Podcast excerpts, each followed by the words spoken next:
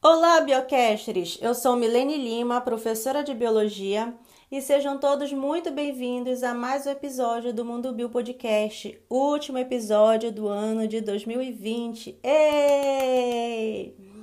Quero agradecer desde já vocês que proporcionaram a nossa audiência, ao nosso podcast, seja aqui no Brasil, em qualquer cantinho que você esteja aí no mundo, porque eu sei que eu tenho castres nos Estados Unidos, Irlanda, Canadá, Alemanha, Singapura, Portugal. Desde já, um feliz 2021 com muita saúde.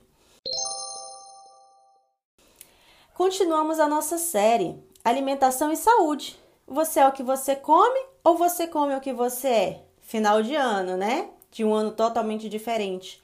Como foi que você cuidou da sua alimentação? Você acha que ela interfere nas suas emoções? Vem comigo saber mais um pouco.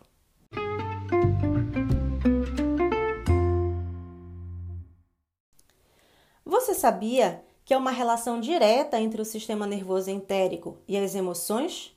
Assim como o próprio sistema nervoso central, o sistema nervoso entérico também sintetiza serotonina, dopamina, opioides para dor e outros neurotransmissores. Tudo isso faz com que muitas vezes ele seja conhecido como nosso laboratório químico. A maioria da serotonina e dopamina é produzida pelo nosso intestino. Os níveis desses neurotransmissores no nosso corpo podem afetar o nosso estado de ânimo e sono. A relação entre os neurotransmissores e emoções é muito estreita. Logo, nós podemos fazer uma relação direta entre as emoções e o nosso sistema nervoso entérico, como é que você tem cuidado disso? Acredito eu que você já deve saber que a serotonina é chamada de hormônio da felicidade. Se você ainda não sabia, está aprendendo agora. Não é à toa que estudos encontraram níveis baixos de serotonina em indivíduos diagnosticados com depressão.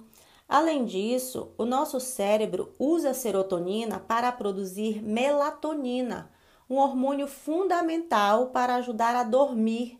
Logo, a quantidade de serotonina que o corpo produz teria um impacto direto na qualidade e na quantidade de sono. Tudo isso regido pelas nossas bactérias intestinais. Isso mesmo. Mas talvez poucas pessoas saibam que a nossa população microbiana intestinal também pode ser afetada pela falta de sono ou por um sono de má qualidade. Isso significa um círculo vicioso de privação de sono, má qualidade do sono e má saúde intestinal. Guarde bem essa informação. Aproximadamente 80 a 90% da serotonina do nosso corpo é produzida no nosso trato gastrointestinal. O nosso intestino é o único órgão do corpo que pode funcionar de forma autônoma no entanto, em certos momentos, precisa da comunicação essencial com o nosso cérebro, e essa comunicação acontece através do nervo vago. Vale a pena mencionar um detalhe.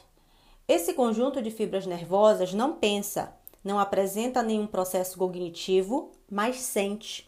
É sensível ao estresse, às emoções e é capaz de regular múltiplas funções para mediar o nosso bem-estar da mesma forma, é também esse conjunto de fibras nervosas que oferece ao cérebro uma sensação de prazer quando consumimos a comida de que gostamos ou que não nos agrada. Uma das comunicações entre o sistema nervoso entérico e o cérebro é justamente informar quando comer e quando estamos saciados. Isso é feito regulando uma série de hormônios que produzem uma sensação de bem-estar e saciedade hormônio esses como a grelina e a leptina, basicamente. Você vai ouvir falar mais deles. Outro fato importante é quando sentimos estresse. O sistema nervoso entérico é muito sensível a esse estado e gera mudanças. Assim, aquele clássico nó no estômago, por exemplo, se dá pelo aumento do nível de sangue nessa área. Nos últimos anos, diversas pesquisas foram realizadas para descobrir como a microbiota intestinal condiciona o nosso comportamento e as nossas emoções. Sabe-se que uma microbiota bacteriana ruim pode afetar o nosso humor. E fica a dica: O nosso sistema nervoso entérico é, portanto, outro centro de comando essencial para a vida. Por isso, é importante colocar em sua rotina técnicas que ajudam a deixar o seu intestino saudável. Cuide bem da sua alimentação.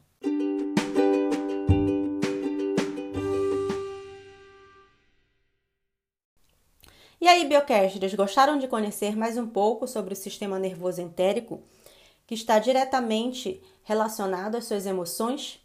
Fique ligado no Mundo Bio Podcast todas as quartas-feiras com novos episódios. Só quero deixar um aviso. O nosso episódio do próximo ano de 2021 será lançado no dia 20 de janeiro. Continue ligado conosco. Se ficou alguma dúvida, você pode falar conosco através do nosso e-mail podmundobio.gmail.com e nos siga nas nossas redes sociais, no Instagram, arroba mundobiopodcast, Facebook Mundobio e Twitter, arroba podcast, underline bio. Desde já, um feliz ano novo, até o ano de 2021. Continue ligado conosco. Tchau!